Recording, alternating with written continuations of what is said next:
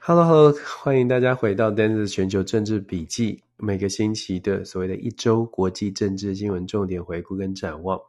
真的有一段时间哦，最近这两两三个礼拜，应该是说今年开始忙，真的变得比较忙碌。不过还是很希望能够抓紧时间的，可以跟大家来分享一下每个星期到到底看到了哪些国际政治的重点。当然，台湾的这个状况呢越来越多，尤其是台湾国内的接呃。逼近了二零二四的总统大选，当然有些时候呢，时间上面的分配，我自己的时间上面分配就变成呃比较困难去去做一些调调整，但是还是呃认为呢，国际新闻是很重要的，所以尽可能的抽时间来呃观察跟分享。首先，这个礼拜呢，看到哪些消息？这个星期我想跟大家谈的几个新闻，当然第一个新闻是关于洪都拉斯断交的问题。其实从上个星期就开始有陆陆续的很多的讨论哦。那只不过在这两天，我们看到今天正式的一个消息出来了，洪都拉斯确定跟中华民国断交，然后跟这个中华人民共和国建交。大概呢，呃。可能很多台湾的朋友已经不会太觉得好像这个有什么特别，原因是因为我们也近期这几年断交的这个情况也不是第一次了。这么说听起来有点有点伤感，或者是有些觉有觉得好像有点负面，但是我们还是一样的强调，就国际政治它很现实。那国际政治断交建交，尤其是台湾哦，遇到这个状况。啊，并不令人意外，因为毕竟在美中的竞争当中，再加上两岸的关系，目前的状况并不是非常的理想，所以像这样的断交的情况，大家也不需要特别的惊讶。只不过我们可以来分析一下，后续会有什么样的影响？是不是断交了，对台湾的国际的空间就会完全被打打压呢？那台湾应该就是少了邦交国之后会有什么样的冲击？我想可以简单的聊一聊。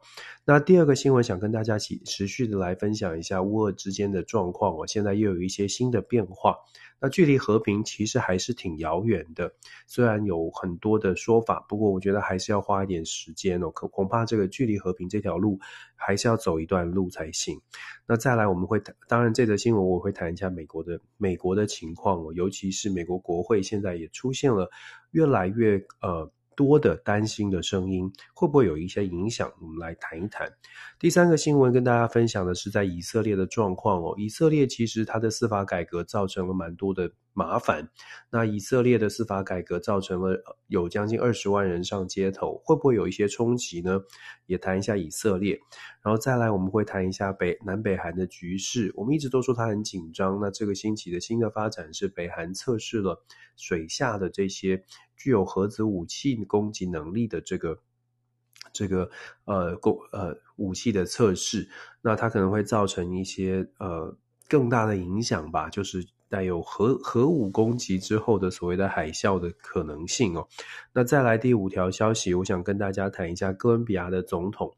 我们谈的话题都，我选择的话题都是比较宽一点，比较广一些。第五条谈一下哥伦比亚的总统这个 Pedro 佩佩卓，他遇到了一些一些状况。然后第六第六题呢，我想很快的带一下法国现在的抗争的行动，然后最后回到美国的国内。其实我今天选的题目比较多，但是内容可能不会这么的深，尽可能的来做吧。第五条我来谈一下美国国内，拜登遇到了一些挑战，其实一直都有挑战，不过他的民调支持度在呃各银行的倒闭风波之后呢，有下滑的趋势，而且共和党的呃总统候选人们，我们知道共和党比较重视所谓的呃。你要说务实也好，金融也罢，一般民众对于共和党可能呃税比较少啦，对经财财政财务呃比较有这个有办法，在这个时候，在银行倒闭风波之后呢，事实上共和党的支持度，不管是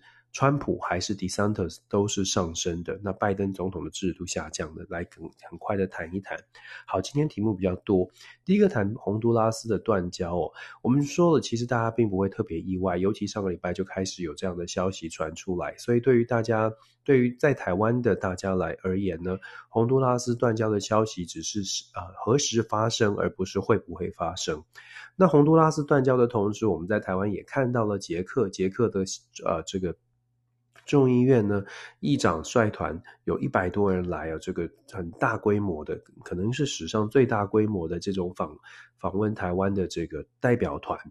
给台湾来做一个外交上面的支持。那我们可能更进一步的要问，大家可能在新闻上面看到了，像洪都拉斯有各种的消息，包括了洪都拉斯是不是向台湾要求了六十亿美金，或者是更多的这个呃。呃，金钱的援助，那我们当然，蔡英文总统也跳出来说，我们不会去做无谓的、没有意义的金钱外交的禁逐。当然啦，这是呃后话，也就是说，在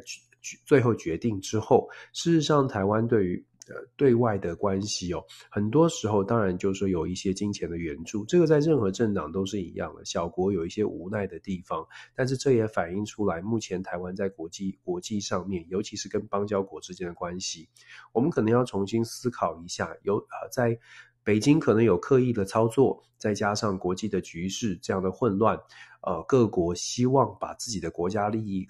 发挥到最大，就争取到最多。我们之前也跟大家说过了，当国际局势很乱的时候，每一个国家，它在国家利益的追逐上面，都会想办法先把东西拿到，先求有，其他的是非、正义、道德、民主价值，听起来很重要，但是最终它恐怕不是国家的决定的最后的考量。在这种时候，我们就必须要特别小心，中小型的国家、发展中发展中国家。他会更加的去注意说，谁可以给他更多的利益，不管是在国防上面的保护，还是在经济上的利益。所以，我们之前我在媒体上有分析哦，跟洪都拉斯之间的关系，我们要观察的指标，包括了美国也派了呃，拜登总统派了特使前参议员陶德啊，Dot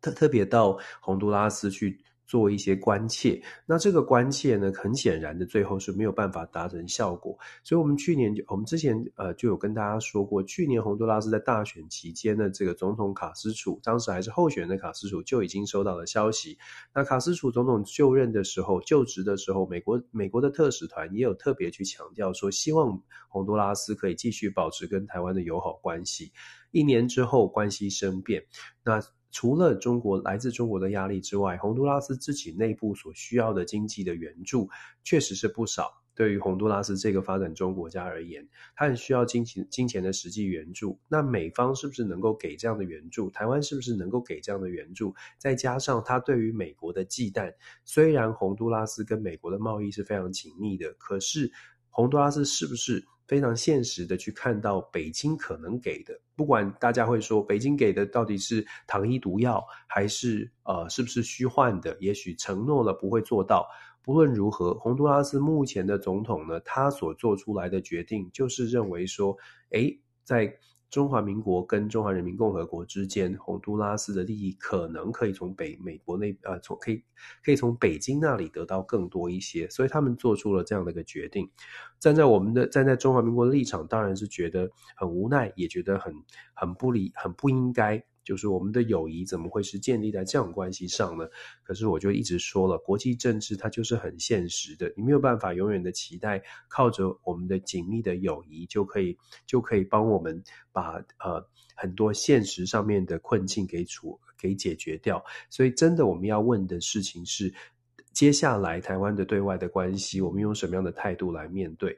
那很多朋友就说了，那如果说这剩下的洪都拉斯断绝关系之后，只剩下十三个邦交国，会有什么影响呢？事实上，十三个邦交国，我们有的时候看邦交国的数字，都会觉得好像一定要有邦交国。我在这里不并不是说没有邦交国没关系，只是很简单的说，有邦交国跟没邦交国，其实对台湾来说最大的差别是在保障的程度。我们说，按照一九六一年国际。就是维也纳的国际外交的公约，国际外交国际外交公约里面呢，有特别强调说，有正式的邦交关系、正式的官方的外交关系，对于两方就是有关系的两方，它有相对应的保障。譬如说，我们常常知道的外交官的豁免权，就是在这个公约当中。那透过这个维也纳的这个外交国际关国际外交的关这个公约呢，里面有设定了蛮多的条条款，就包括了这两个官方的有官方的关系的国家，它在条约上面有更进一步的限制力，就是大家要。互相遵守，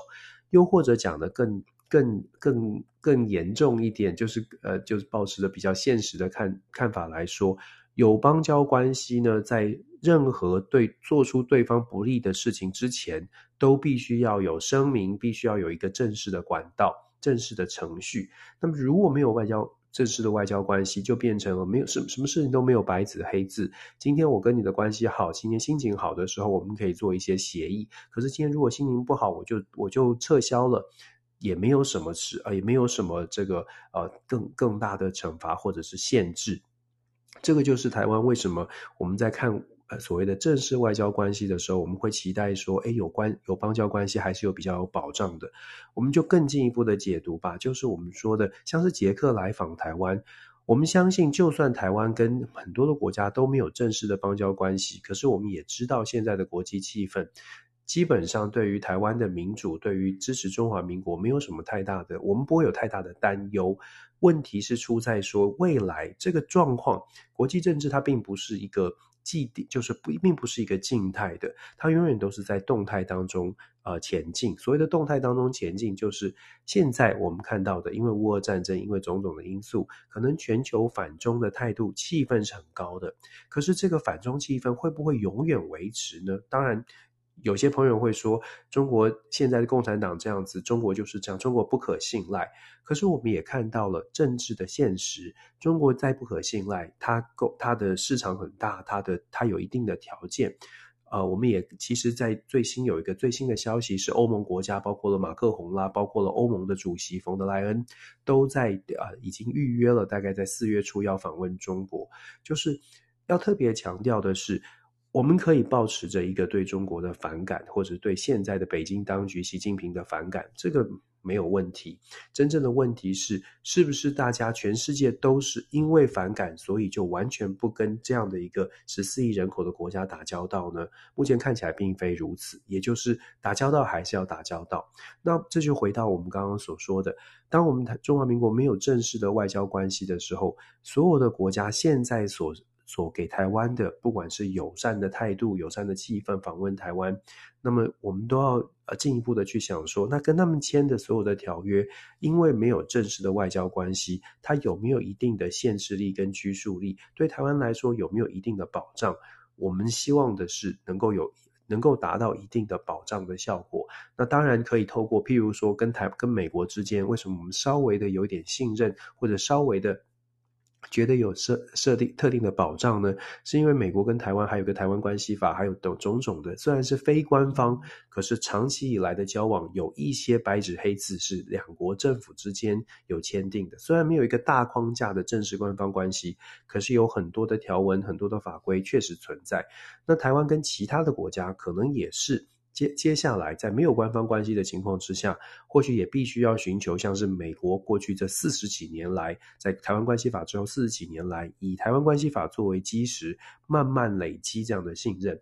那目前其他的国家是不是也愿意循美国的方式？譬如说，捷克跟台湾签签订一个。也是捷克版的台湾关系法，然后慢慢的在堆叠信任，这些都是要务实的慢慢去做的，不是不能做到，但是没有正式的一个大框架的官方关系，它就必须要是很多层次的各国的国内法都要让我们看得到有这样的保障哦。那当然工作就比较多，但是我强调并不是做不到，只是就就就会要做很多的功课，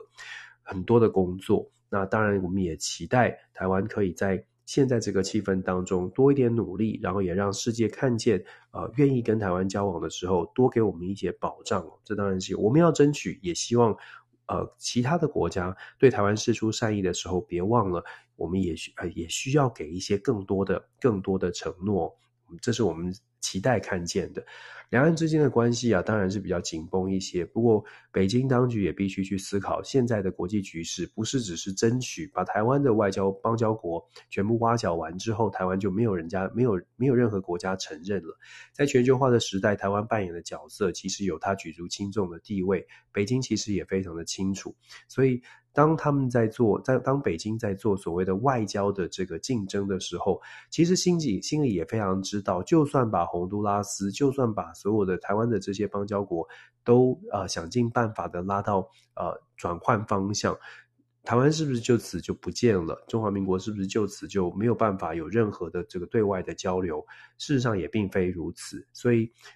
未来的两岸关系还是得回到非常理智的去做思考。北京需要理智的思思考，台湾也是哦。所以我们期待未来有比较好的发展。呃，大家都多一点、多一点的冷静，多一点的智慧。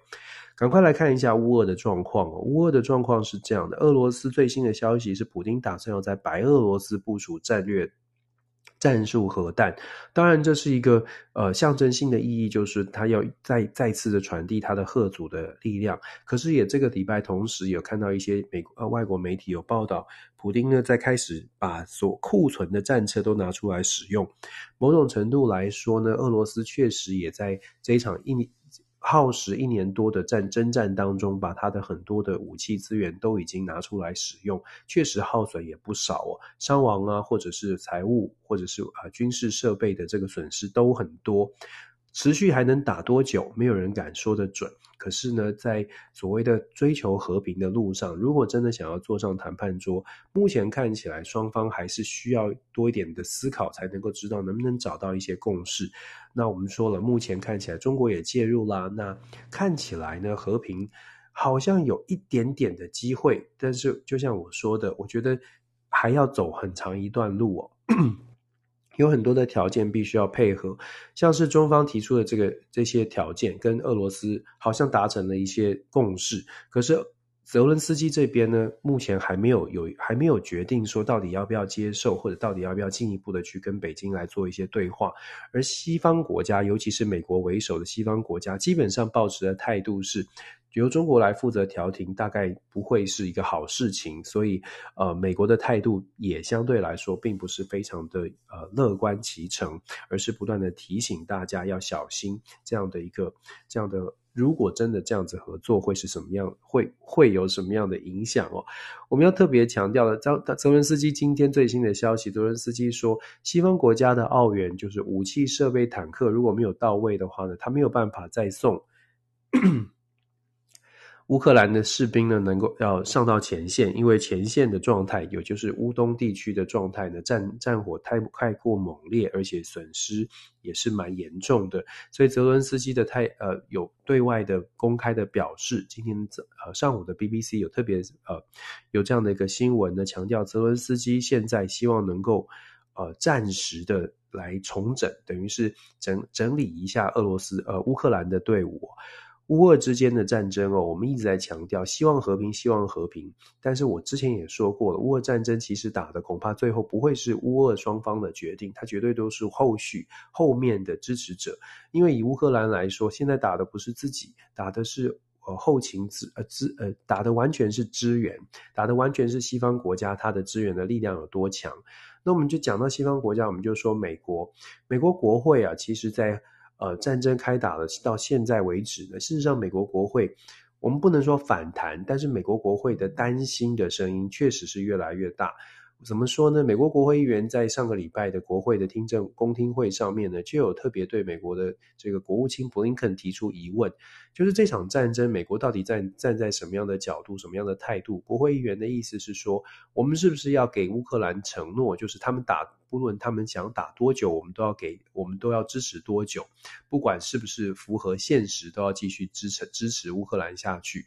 国会的这个布林肯回答的答案呢，一样的也是没有一个非常确定的答案，因为布林肯的回答是说，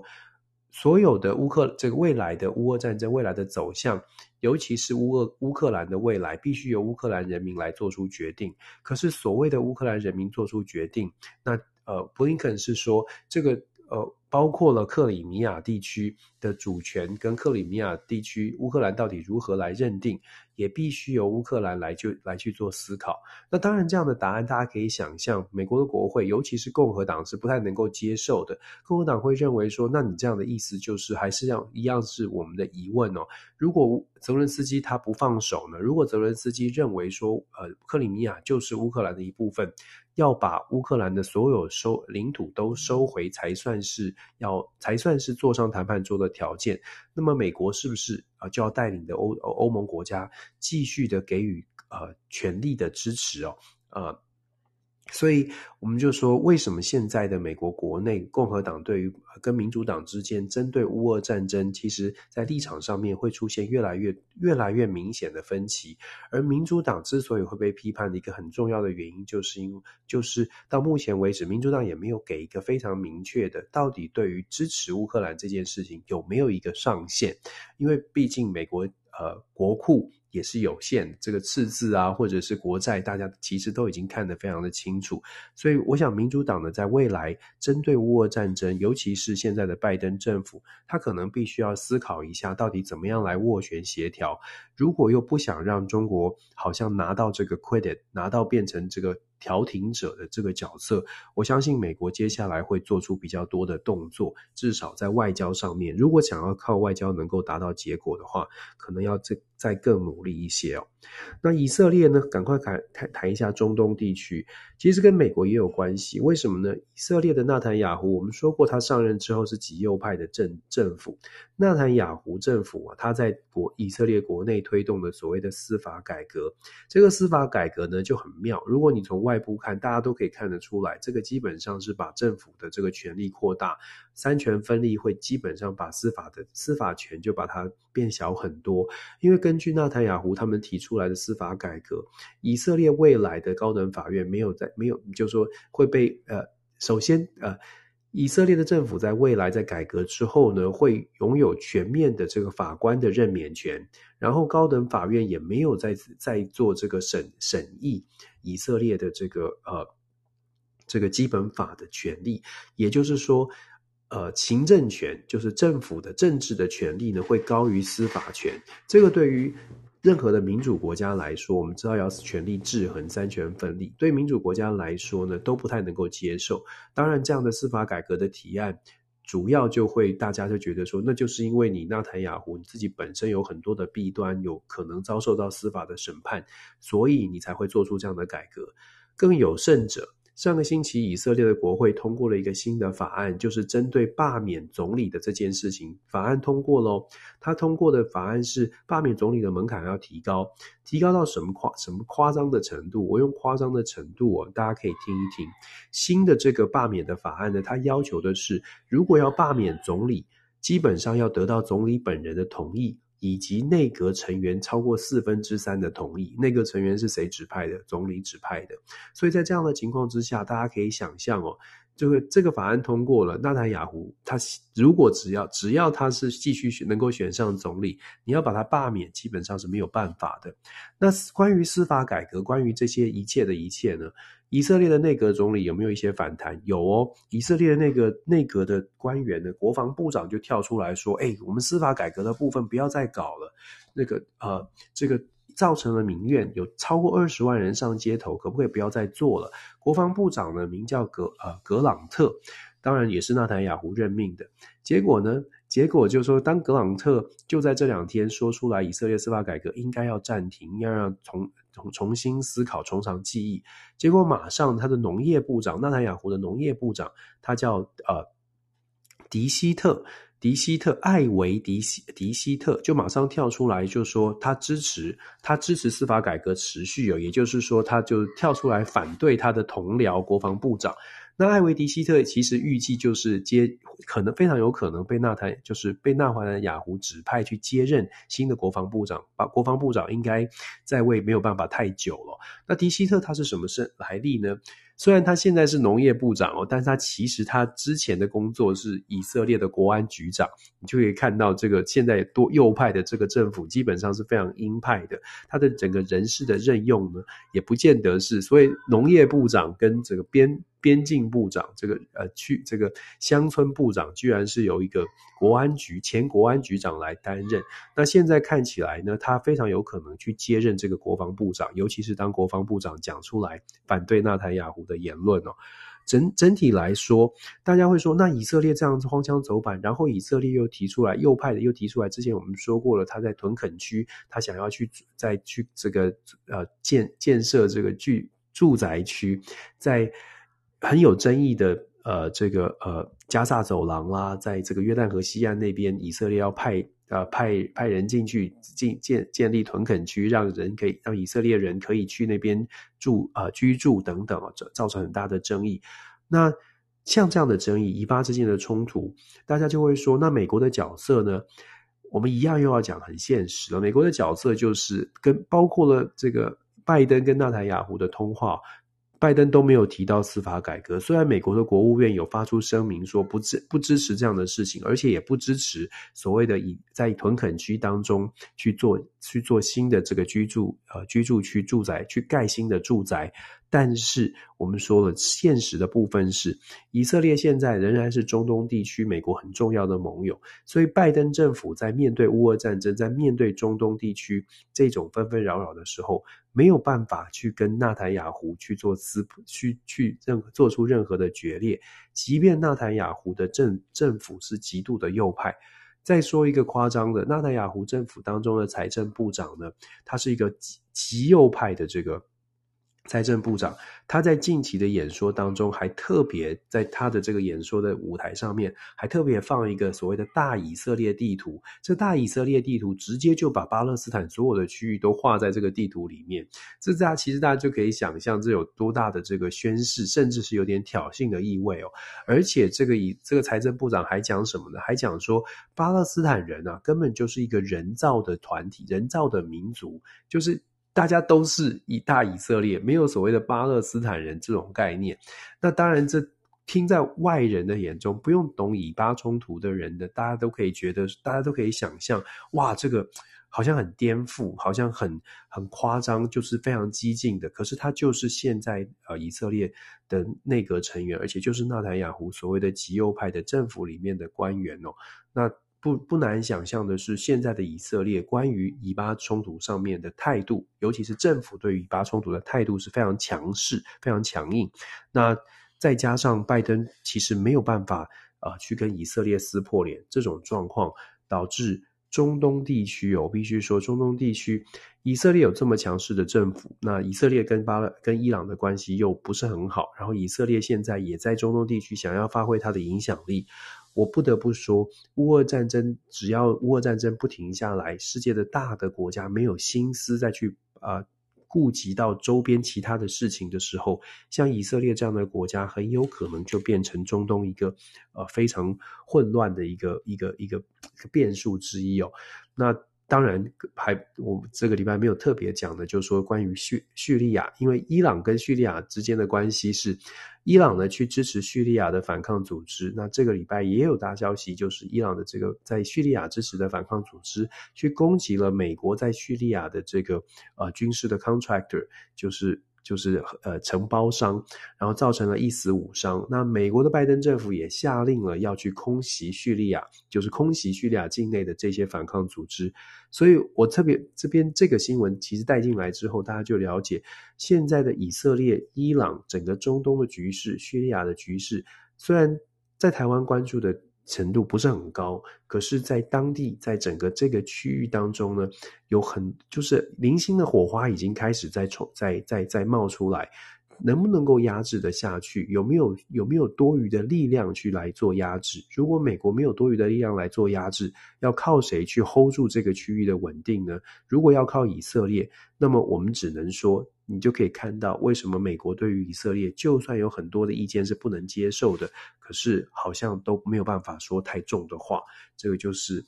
也是无奈，但是也是我们这非常值得关注。或许中东在今年二零二三年会爆出更多的、更多的麻烦跟挑战哦。那这个时候，谁有办法去稳定局势呢？我必须说，就说呃，现在的北京在最近一一连串在中东地区的影响跟中东地区的动作，可能要特别去注意。如果中国在以呃，在中东地区的影响力也变大，那美国在中东地区的影响力相对来说没有办法投入太多的太多的这个力气的话，这个局势的消长很足很值得大家继续关注。镜头稍微拉回来一点，拉回到周边的我们台湾周边的东北亚。我刚刚一开始就有说了，北韩跟南韩之间的这个朝鲜半岛的纷争，呃，紧张的情势还没有消弭哦。那朝鲜半岛其实当然比现在的台海局势更加的紧张一些，因为它是比较实，真的是有进入到实兵的状态。我们知道，呃，美国跟日本跟韩国现在走得非常近，在军事上面的演练也很多。那当然，主要的原因是因为北韩在军事上面动作频频。除了试射飞弹之外呢，北韩这个礼拜也试射了水水下的所谓的水下的这个撞就是无人无人的设备。而且呢，它它的试试它的它想想要测试的是在如果是在水上的这些呃核弹核有带有核弹核弹威力的这些武器。它所引爆之后所造成的海啸啦，或者是海面上的这个不平静，有办法去伤害船只、船舰，不管是军事的、民用的，都有办法去做一些影响跟伤害。那这是北韩的测试，那北韩当然传递的呃效果就是想要威吓，就告诉你西方国家，尤其是美国、日本、韩国，你们联你们可以联袂做很多的事情。那么北韩做出来的反制可能会造成很多呃你们的伤害，不只是军方，也有可能造成商业。你可以想想想看，海啸如果真的造成，因为这样子造成大的海啸，它会冲击到什么？它会冲击到可能周边的呃渔业啦，周边周边周边的这个。沿海的城市都有可能受到影响，这样的一个新的战术或者这样的新的打法，有没有相对的因应之道？那当然，韩国也是很强势，就南韩也是很强势，它有也有新的，这个礼拜也有新的军事上面的发展。一个军新的军事消息是，韩国跟法国可能会进行进一步的合作，在韩国的所谓的这个世宗里，呃，这个很难念的这个他们的一个飞弹驱逐驱逐舰。这个名字呢，呃，世宗大王，哎呀，这个这叫什么号啊？一个驱逐舰上面，他们打算要配置什么呢？配置无人机。这个无人机啊，我查到了，中武功李舜臣级的这个驱逐舰哦，他们打算要配置呢，发展无人机。搭配在这个中武功李顺成级的驱逐舰上，要做什么事情呢？就是说，在未来呢，预计在呃最快了，也都要一段时间，但在发展当中，希望在二零三一年的时候，这样的一个配置，这个新型的无人机可以有更强大的这个攻击的效果。那当然是针对北韩而来，这些都是小的消息、小的新闻，但是拼凑起来。一个比较大的一个方向跟趋势，就是告诉我们，南北韩的这个军事上面的竞争，其实是其实正在还是在持续升温当中。这个紧张的气氛并没有消弭。那未来有没有办法能够坐上谈判桌？我觉得还是一样的。以一个国际政治目前的这个混乱的大局来说。各国，尤其是像北韩这样的国家，他当然会想办法的去发出他的声音，让大家看到他。然后在现在这个情况之下，大国没有办法拿出太多的筹码来制衡，有可能会做出比较多的让步。这当然是北韩的盘算了。那当然考验的就是我们说了，日本、韩国的合作到底有没有够紧密，到底有没有办法拿出比较多的筹码来回应。基本上这是呃韩国目前北朝鲜目前的状况哦。我们很快的说，时间的关系，很快的跟大家说一说这个北韩的情况，然后很快的说一下哥伦比亚的状况。哥伦比亚的总统佩卓他最近陷入了一些呃。弊案的风暴，他的儿子跟他的兄弟都目前在针对，都都被调查。因为调查哥伦比亚的总统佩卓，他是一个自由派进步派，他上台的主要主要的说法呢，就是他要做出很多的改革哦。可是上任不到一年，就传出了有这样的一个弊案，因为收了很多毒枭，可能被传出收受毒枭、人口贩子很多的钱哦。那这个调查正在进行，他自己也跳出来说要检检调单位去调查他的儿子，跟他调查他的兄弟，就是希望可以让他的这个政权能够稳定一些，因为他的民调已经掉到一年不到的时间，已经掉到了最低的百分之三十四，这个对他来说是很大的冲击。那我们后续可以来做观察。对于哥伦比亚来说，毒枭跟毒贩一直都一直都是各各国的一个很大的问题。新的总统看起来啊。跟他的跟毒枭毒贩的关系好像也剪不断理还乱。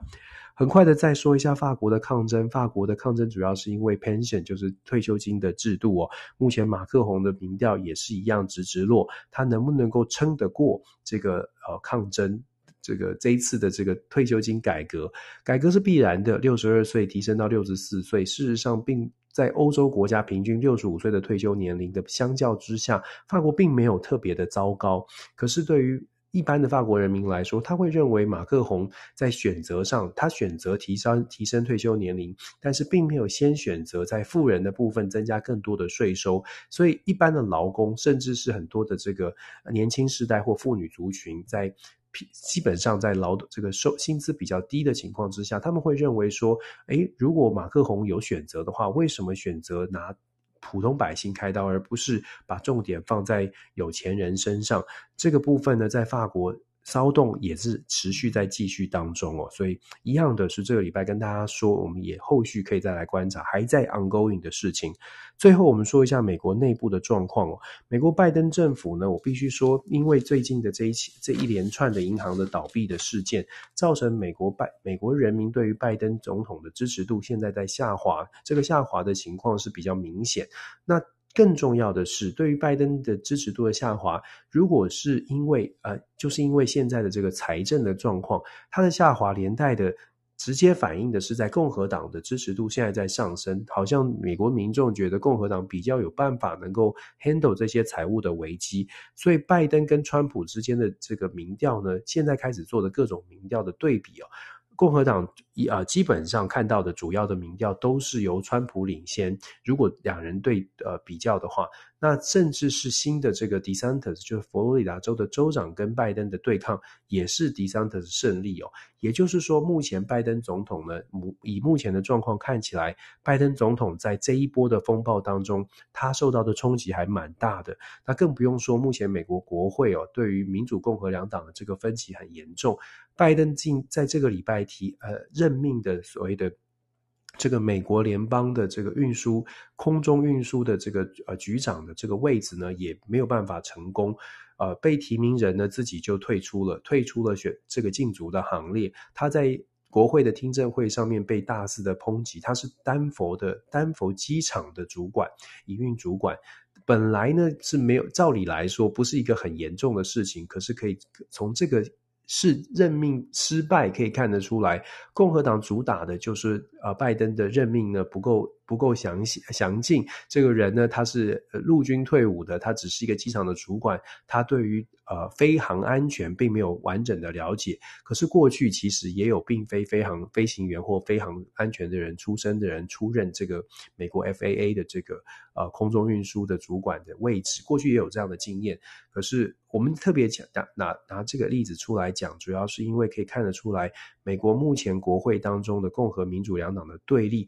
让拜登政府本来就已经在呃行政上面有很多的挑战，再加上爆出来的像是银行的风波啊等等，拜登目前在美国。我们看到外交好像美国处理很多事，可是再看看内政，就会发现拜登政府其实目前不能说摇摇欲坠，没有到那么严重，但是挑战非常的多。内忧外患的情况之下，当然也会拉扯了拜登总统对外的对外外交上面的影响力跟魄力，这些都是会让他觉得很困扰的地方。那更不用说美国民主党到目前为止，除了拜登之外，好像还没有任何有力的角逐者。这也是为什么到目前看起来呢？很多人会觉得，二零二四拜登要连任难度很高，而共和党看起来几个候选人都有挑战拜登成功的可能性。这是我们目前看到的状况哦。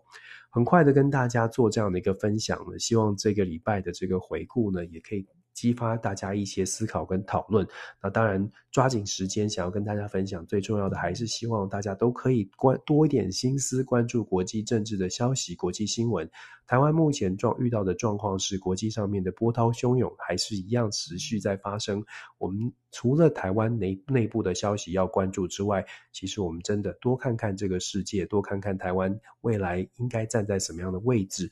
用一用多一点理性哦，虽然国内可能二零二四快到了，会越来越多的纷纷扰扰，可是有的时候眼光看一下外面，再看一下台湾，可能对我们的对我们自己也也比也比较能够做出理想的判断。以上，谢谢跟大家分享，很快的跟大家分享，希望希望那个我们继续一起来一起来学习，一起来讨论。感谢大家，我们下个星期再跟大家做分享了。晚安，拜拜，拜拜。